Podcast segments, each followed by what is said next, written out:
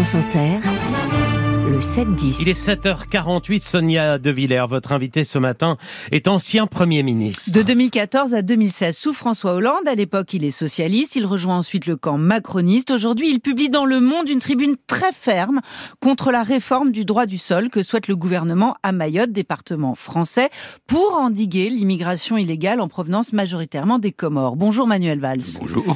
Vous qualifiez ce projet de loi non seulement d'inutile, mais de dangereux. Pourquoi dangereux?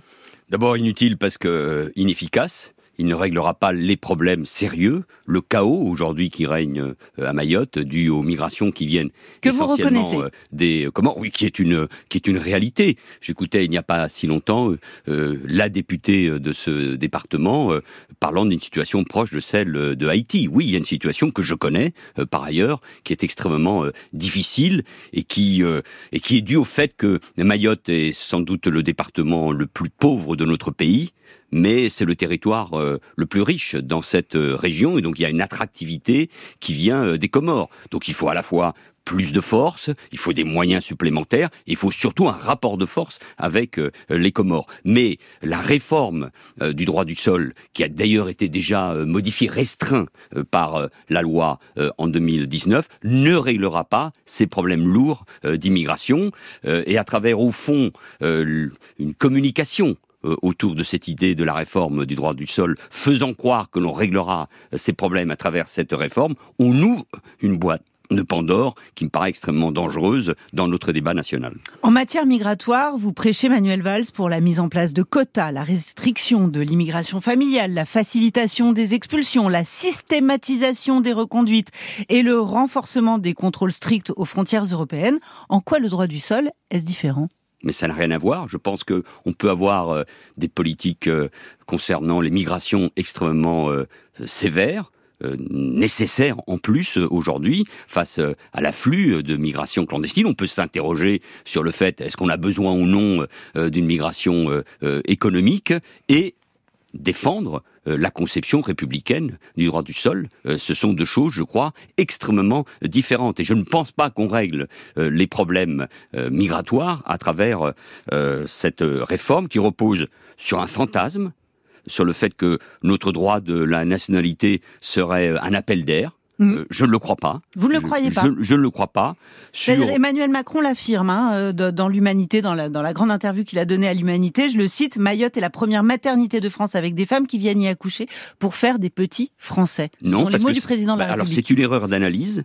Euh, c'est l'idée de faire croire ou de croire euh, que le droit du sol est responsable, je viens Mm. de l'évoquer, Mm. du chaos qui règne euh, à Mayotte, au-delà des réformes qui ont été euh, apportées.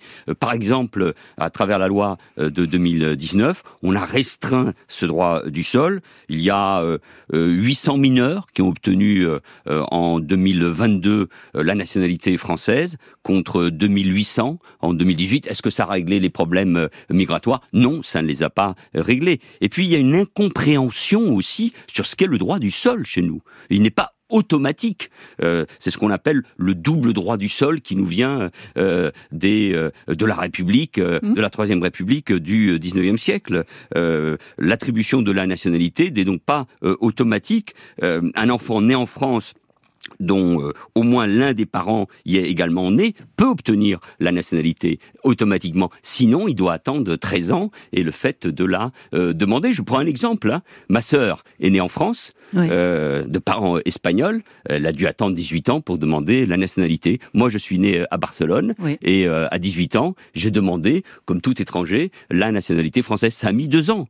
Euh, c'est un long parcours. Donc croire qu'aujourd'hui on obtient automatiquement euh, la nationalité, non. Et puis c'est relativement constant. Il y a 125 000 personnes qui l'obtiennent tous les ans euh, en France. Ce chiffre n'a guère évolué. Emmanuel Valls, le droit du sol n'est pas inscrit dans notre Constitution. En revanche, l'article premier affirme que, je cite, la République française est indivisible. Le principe d'unité et d'indivisibilité garantit l'homogénéité des lois sur l'ensemble du territoire. Alors, territoire métropolitain et ultramarin.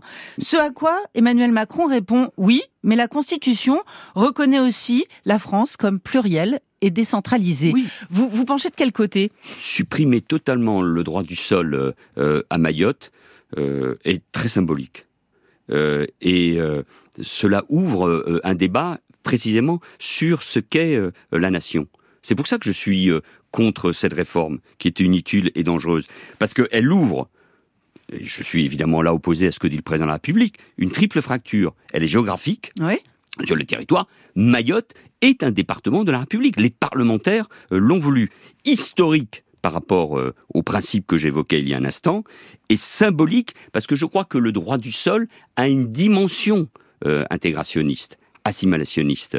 Euh, et donc, euh, nous avons de vrais problèmes d'intégration ou d'assimilation. Mhm. Ça, c'est une réalité. Mais pas à cause du droit du sol, parce que nous n'avons pas fait les efforts nécessaires euh, à travers l'école, à travers les symboles, pour que chacun puisse se sentir français et aimer la France. Donc il y a une confusion sur ce qu'est euh, la nation. Donc moi, je crois à l'unité de la nation. Attention à ne pas y toucher à travers des réformes constitutionnelles qui me semblent hasardeuses. Ça vaut Le lendemain, ça vaut d'ailleurs pour d'autres départements. Je suis extrêmement opposé, euh, là je change d'île si je puis dire, à toute réforme concernant l'autonomie euh, de la Corse De la Corse. et à son inscription dans la Constitution. On touche à des symboles.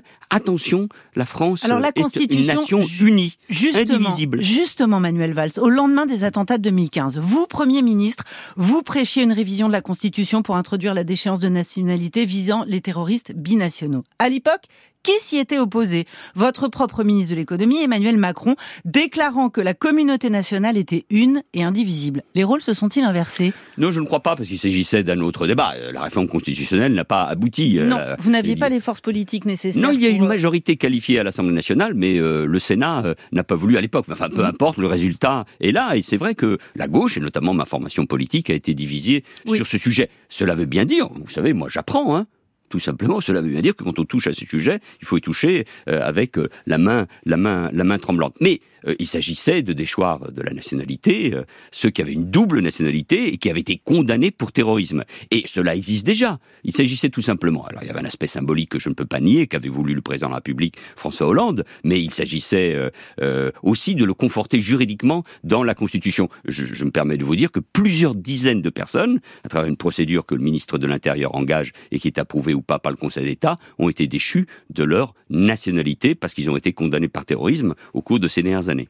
Autre chapitre très brûlant de l'actualité, Manuel Vaz, dans une précédente tribune, vous réaffirmiez votre solidarité sans faille à l'égard d'Israël, se défendant contre le Hamas. Si Israël met sa menace à exécution et attaque Rafah, dans le sud de Gaza, où se sont entassés un million et demi de Palestiniens, vous soutiendrez cette démarche? Oui. Quelle est l'alternative pour Israël? Israël est face euh, à un, défi euh, existentiel. Euh, ils ont été attaqués le 7 octobre d'une manière ignoble. Le Hamas n'a pas changé ses projets. Si nous, nous avions été attaqués, nous l'avons d'ailleurs été. En 2015, vous l'avez rappelé, il y a un instant, nous réagirions. Nous avons réagi. La coalition internationale a réagi, a bombardé Mossoul et, d'autres villes où l'État islamique était présent. La guerre est épouvantable. Un, un mort palestinien vaut un mort euh, israélien, euh, bien évidemment, mais Israël a le droit de se défendre et il, ce pays est en première ligne face à l'islamisme qui nous attaque également. Manuel Valls, Évry, la ville dont vous étiez maire, était jumelée avec Khan Younes dans la bande de Gaza. C'est juste à côté de Rafah. Vous y êtes allé. Vous avez connu ces gens. Est-ce que vous avez de leurs nouvelles? Est-ce que vous pensez à eux quand Bien vous sûr. prononcez ces mots? Régulièrement et depuis euh, 2005-2006, il n'y a plus de lien. Depuis euh, que le Hamas euh, a euh, pris le pouvoir dans cette ce territoire, éliminant les responsables du Fatah que je connaissais, enfermant les femmes avec qui nous travaillons, pourchassant les homosexuels qui se réfugient à Tel Aviv. C'est une organisation totalitaire, terroriste, fondée par les frères musulmans. Moi, je pense évidemment à toutes ces victimes. La guerre est épouvantable, mais Israël, aussi en notre nom, a le droit de se défendre, a même le devoir de se défendre.